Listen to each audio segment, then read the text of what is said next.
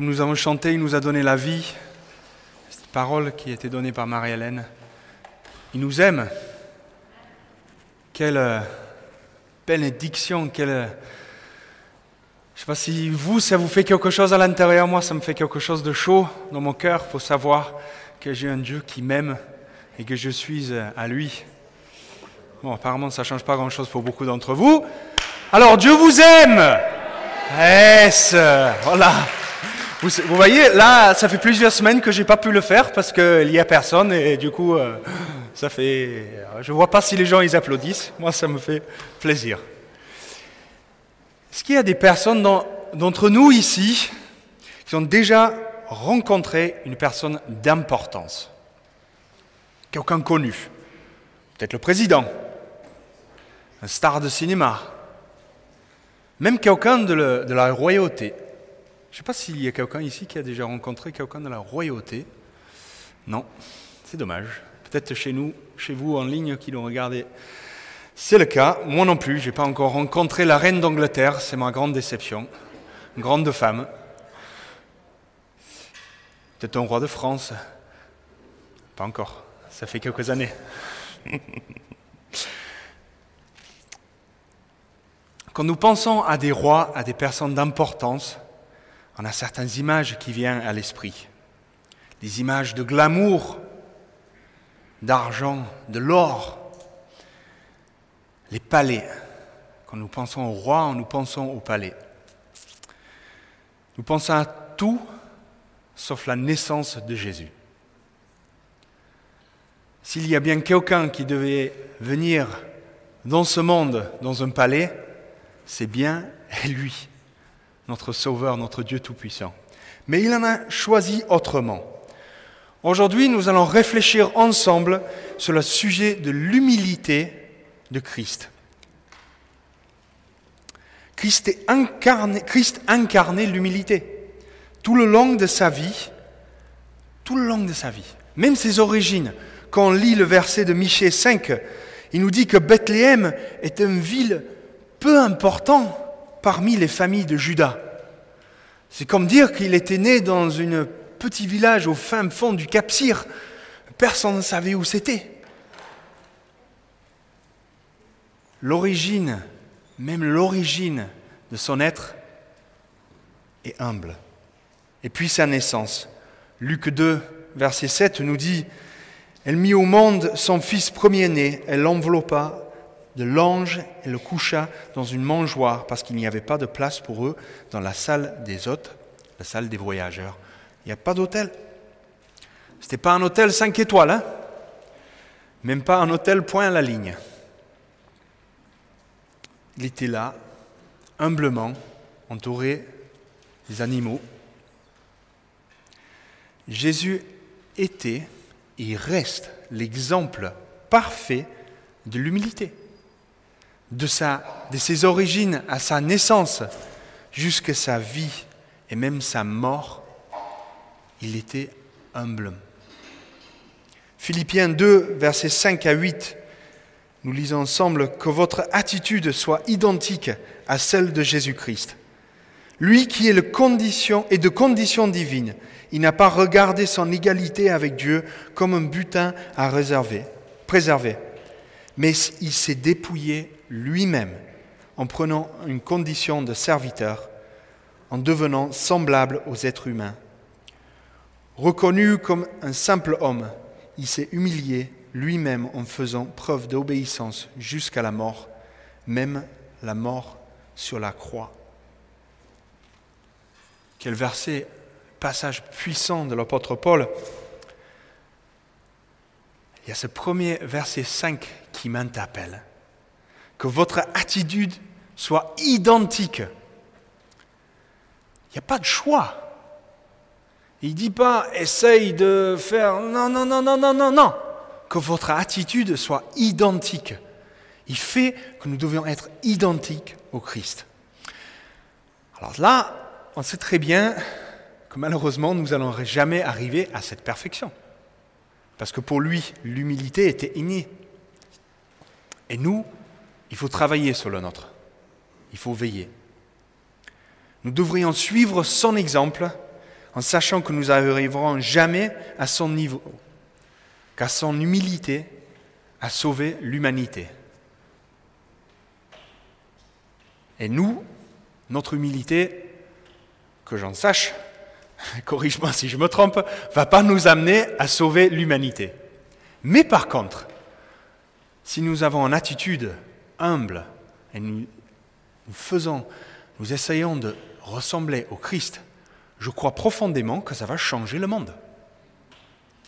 Tout d'abord, ça va changer nos vies et ça va changer la vie de ceux qui sont autour de nous. Et je peux vous garantir que si nous avons une attitude exemplaire dans l'humilité, les gens ils vont poser les questions. Et ils vont chercher à comprendre qu'est-ce que nous avons que eux, ils ne croient pas qu'ils nous ont, ou qu'ils ne voient pas chez les autres.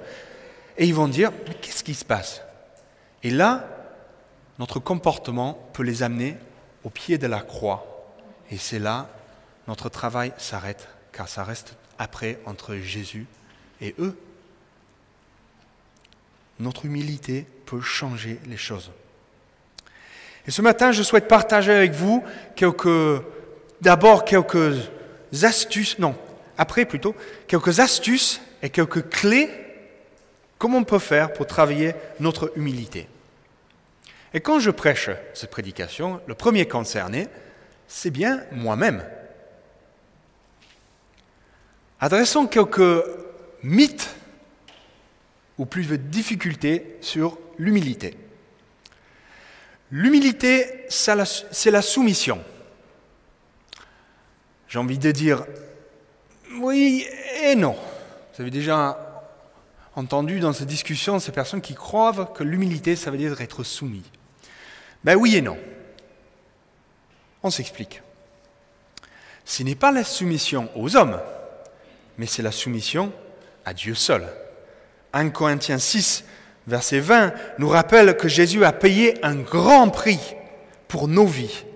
Et tout notre être doit rendre gloire à lui seul.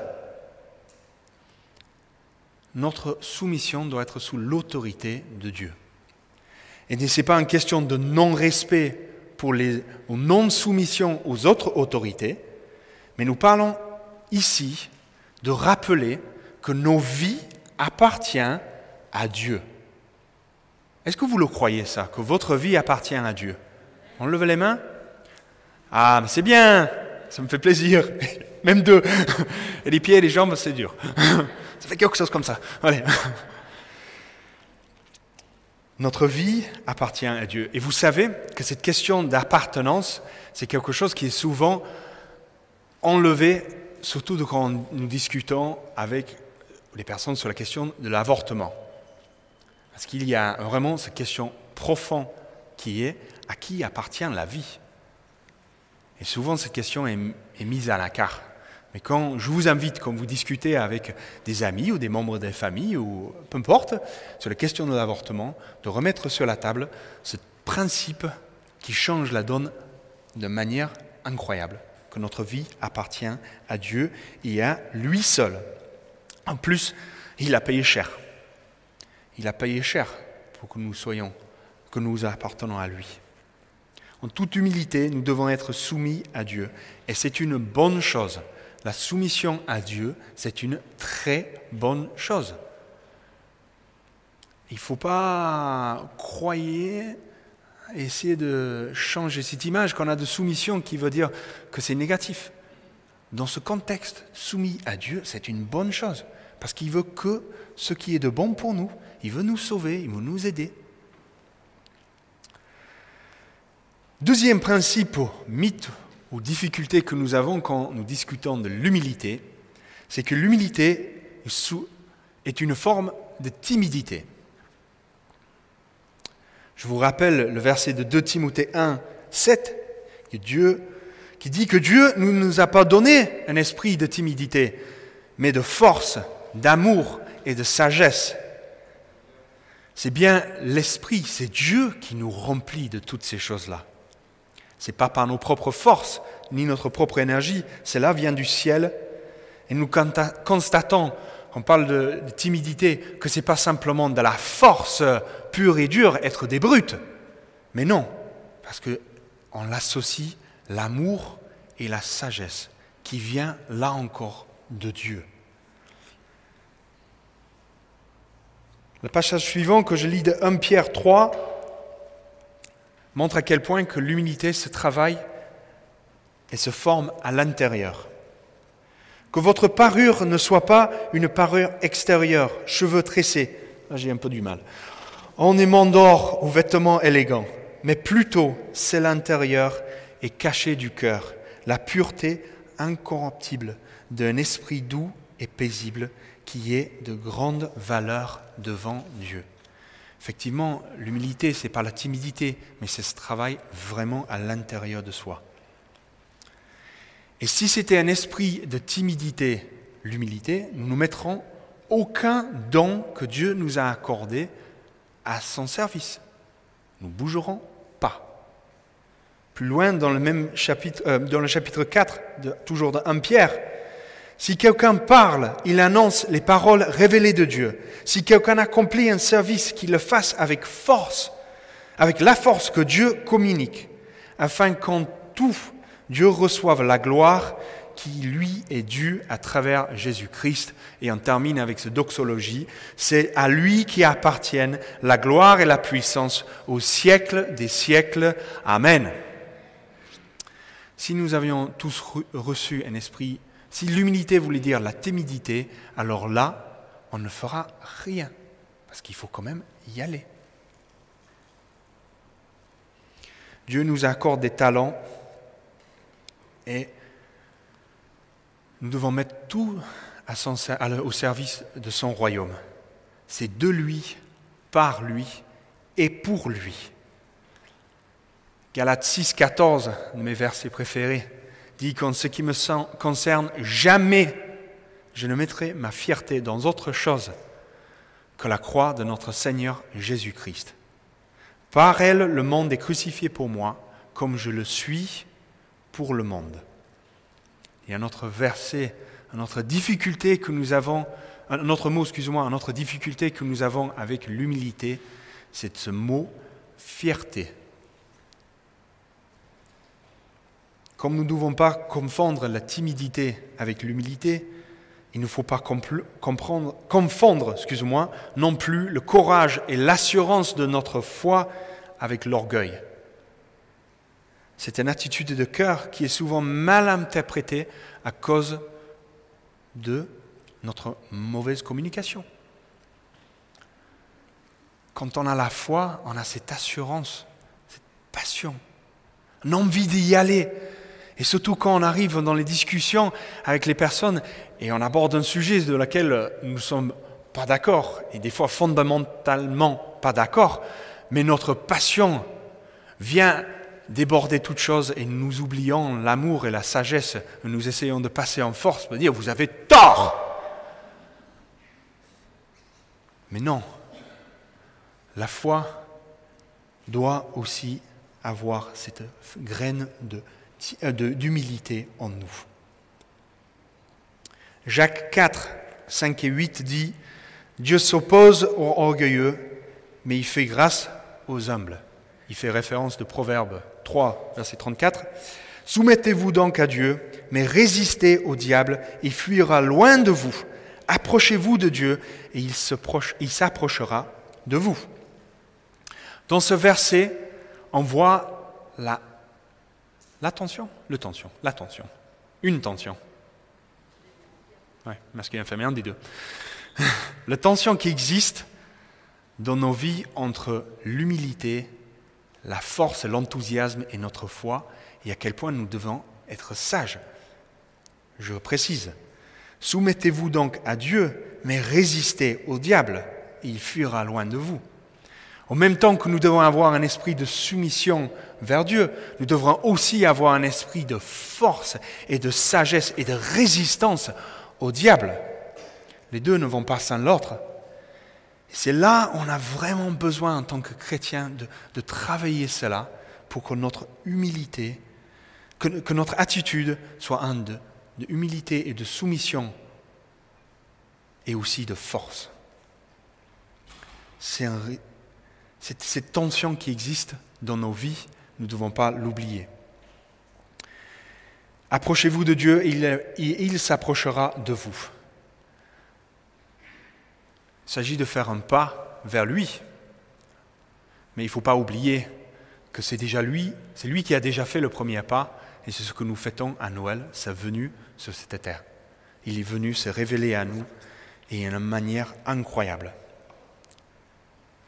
Nous avons vu ensemble que la parole de Dieu nous enseigne, nous l'enseigne. Jésus l'a manifesté. Alors, comment faire? J'ai travaillé sur une liste d'une dizaine de petites astuces pour travailler son humilité. La liste n'est pas exhaustive, mais je me suis dit c'est quand même pas mal. Tout d'abord, premier point qui va être, selon vous, la prière. Comme chaque fois, la prière, c'est la règle numéro un. Il y a une citation de Martin Luther qui dit, je paraphrase parce que je ne me rappelle plus exactement, comme l'air, l'oxygène est un besoin fondamental pour un être humain pour vivre, la, prière est la même chose pour les chrétiens. Nous devons avoir ce besoin, cette nécessité d'être dans la prière. Il y a plusieurs semaines, j'ai prêché, nous avons prêché sur plusieurs, euh, une, série sur la, sur la prière. Donc je vous invite à revoir un peu quelques-uns de ces vidéos si vous avez un doute sur la question de la prière. Mais notamment dans la prière et cette côté de reconnaissance à Dieu pour ses bontés et ses bienfaits. Si dans nos moments de prière, nous avons un temps de reconnaissance au début, mais c'est juste incroyable. C'est juste incroyable parce que nous nous rappelons toutes les bonnes choses que lui, il a fait et qu'il nous, il nous a données. Et ça nous veut le mettre humble devant sa présence. Et aussi confesser nos péchés et demander pardon. Dans la prière, c'est un acte très important pour notre humilité. Car, le deuxième point, reconnaître que nous sommes pécheurs est aussi un acte d'humilité. Romains 3, verset 23 dit que nous tous ont péché et sont privés de la gloire de Dieu. Mais ils ont trouvé gratuitement, ils ont été déclarés justes par la grâce, par le don de la vie de Jésus-Christ. Jésus-Christ nous a rachetés, il nous a sauvés. Reconnaître que nous sommes pécheurs et que nous avons besoin de lui pour être sauvés, rétablit, ou pour ceux qui ne l'ont jamais fait, établit une certaine hiérarchie en notre relation avec Dieu et notre relation dans la prière. Ça lui remet à la place dans laquelle il mérite. Il nous a délivrés, il nous a aimés, il nous a sauvés tout ce qu'il a fait pour nous, c'est vraiment rappeler cette, humilité que nous devrions avoir. Et pour le rappeler et le comprendre, tous les jours, nous devons lire la parole de Dieu. Quand nous ouvrons la parole de Dieu, nous découvrons du début jusqu'à la fin des hommes et des femmes de foi qu'ils ont donné leur vie pour nous, pour nous, dans un acte d'obéissance à la parole de Dieu ou les paroles de Jésus. Ils ont donné, ils sont engagés, ils ont donné leur vie pour qu'aujourd'hui la foi chrétienne existe encore. Et ça nous le rappelle. Et tous les jours, quand nous lisons la parole, l'Ancien Testament, le Nouveau Testament, quand lise un passage de l'Évangile tous les jours, on apprend de plus en plus la vie de Jésus-Christ. Et ça nous rappelle qui il est et ce qu'il a fait pour nous, sans jamais oublier. Mais aussi, tous ces personnages que nous lisons dans la Bible, nous lisons aussi leurs erreurs, les choses qu'ils ont fait, où ils se sont trompés, que ça sert de leçon pour nous. Et aussi, on voit leur humilité. Le psaume 1, verset 2 dit Heureux sont les hommes qui trouvent plaisir dans la parole de Dieu et méditent nuit et jour. Heureux les hommes et les femmes qui méditent la parole de Dieu tous les jours. Trois, j'ai envie de dire, éléments de base en tant que chrétien, la prière, la reconnaissance de notre hiérarchie avec Dieu et la lecture de la parole, trois bases clés, importantes, vitales. Mais quels sont les actes un peu plus concrets que nous pouvons faire encore plus pour nous aider à aller plus loin?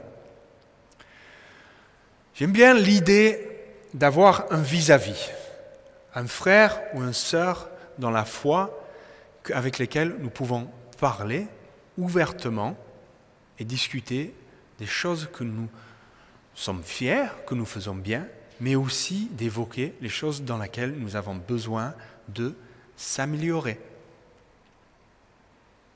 Jacques 5, verset 6 nous invite à confesser nos péchés les uns avec les autres. Et d'établir cette relation avec des amis, c'est d'avoir un commun accord, vous vous mettez d'accord, pour dire que vous avez une relation de confiance où vous pouvez partager les choses. Moi-même, ma première vis-à-vis, c'est mon épouse, Sarah. C'est peut-être le plus sévère de toutes mes vis-à-vis. N'hésite pas à m'expliquer quand euh, j'ai une attitude qui n'est pas terrible. Pas parce que c'est, et c'est là, je reviens à la base, souvent la mauvaise communication. J'ai Robert qui est un vis-à-vis, et après j'ai deux amis, parce qu'il faut quand même sortir de la famille. J'ai deux amis où j'ai ouvertement parlé avec eux, après avoir établi une relation de confiance avec eux, je les ai donné carte blanche. Je dis, si vous voyez des choses dans mon comportement vont, qui ne vont pas, mais tu me le dis. Et je veux que vous le fassiez. Je vous invite à le faire. C'est pas simplement euh, de temps en temps. Non, non, non. Écoute. Et moi, de temps en temps, je pose des questions. Qu'est-ce que tu en as pensé? Comme ça, on arrive à aller plus loin. Parler avec Dieu, c'est important. Parler avec les autres, c'est aussi sa place. Dans ces relations que nous avons, nous devons être honnêtes quand nous avons fait une erreur. Accepter et admettre que nous avons tort dans la vie.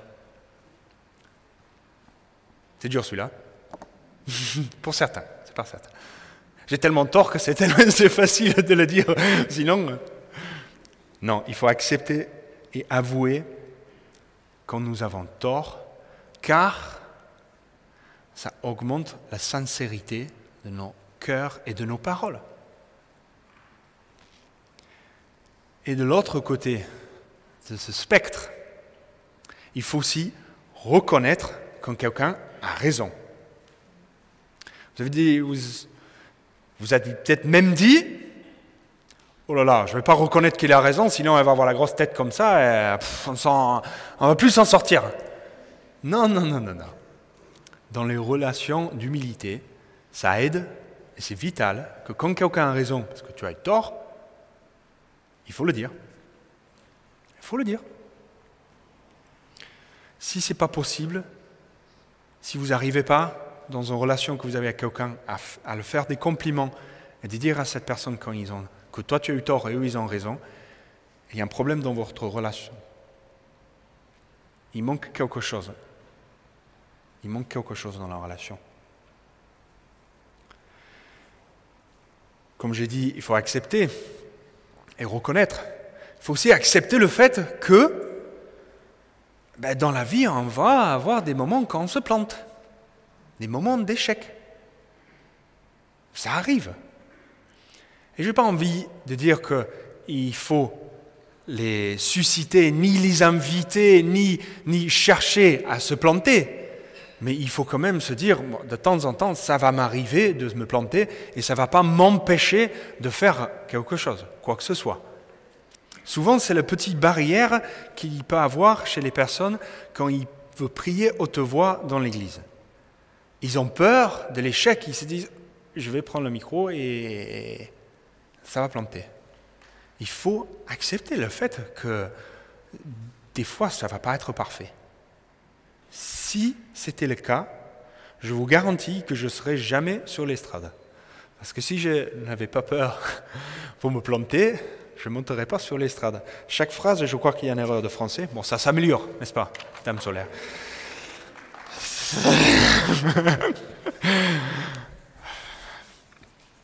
Ça, c'est une autre chose. Rire de soi-même, un autre point. Qu'est-ce que c'est bon? Et ça, pour son humilité, c'est vital. Moi, je sais que je ris souvent de moi-même, et au moins comme ça, je serai jamais triste parce qu'il y a toujours quelque chose qui me fait rire. Les choses que je fais, je me dis, non, c'est pas possible. Mais ça, ça c'est un véritable travail de l'humilité, de pouvoir rire de soi-même. Romains 12 dit, réjouissez-vous avec ceux qui réjouissent, réjouissent et pleurez avec ceux qui pleurent.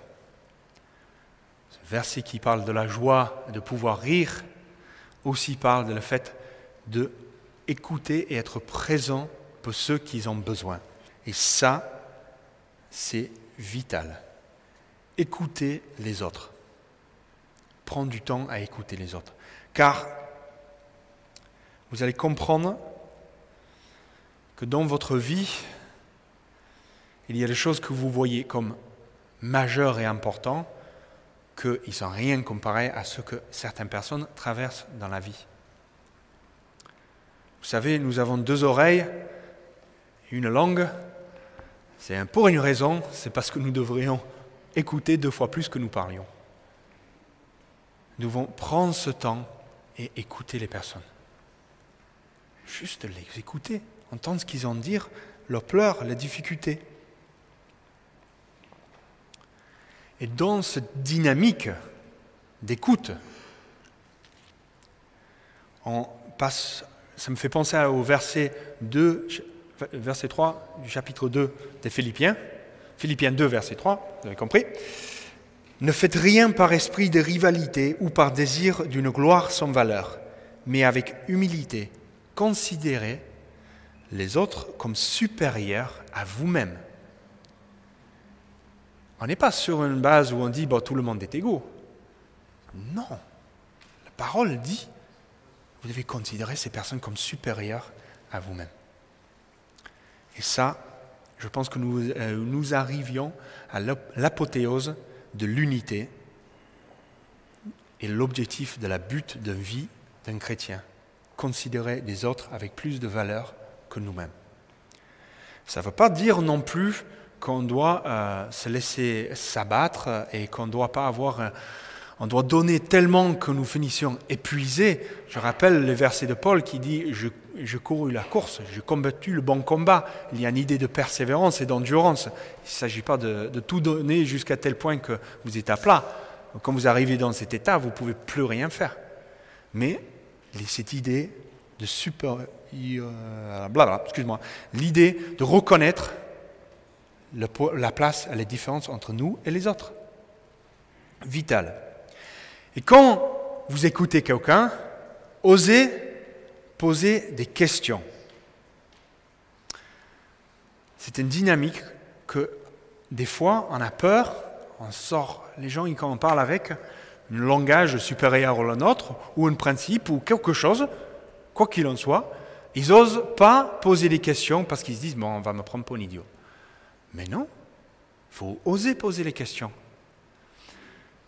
Quand on est au bureau, dans la semaine, avec Michel, Robert et moi-même, nous discutons euh, plein de choses, et souvent, nous arrivons à parler des expressions que nous ne connaissons pas. surtout, c'est en l'occurrence, c'est souvent moi qui ne les connais pas. Et là, on pose des questions. Moi, je suis... J'aime poser des questions. J'aime poser des questions, je ne sais pas que je suis curieux, mais j'aime bien apprendre. Nous avons appris une expression cette semaine qui parle d'être avare. Alors, il y a eu un débat sur combien de personnes connaissaient cette expression. Donc, on va faire... Le, il n'a pas attaché son chien avec des saucisses. Combien de personnes connaissent cette expression? Si vous voulez lever les mains. Alors, un peu plus haut parce que je n'arrive pas à compter. 1, 2, 3, 4, 5, 6, 7, 8, 9, 10, 11, 12, 13, 14, 15, 16, 17. Ça fait 17 quand même. C'est plus que. Je pense que si l'auditoire était complet. Euh, voilà. Voilà. Si vous ne connaissez pas l'expression, d'ailleurs, si vous êtes à la maison que vous le connaissez euh, et que tu regardes, tu peux laisser un petit commentaire pour que tu sais qu'est-ce que ça veut dire. Si on ne connaît pas cette expression, je vous invite à la découvrir à la maison. Ne pas attacher son chien avec des saucisses. Voilà. J'espère que ce n'est pas la seule chose que vous retenez de mon message ce matin.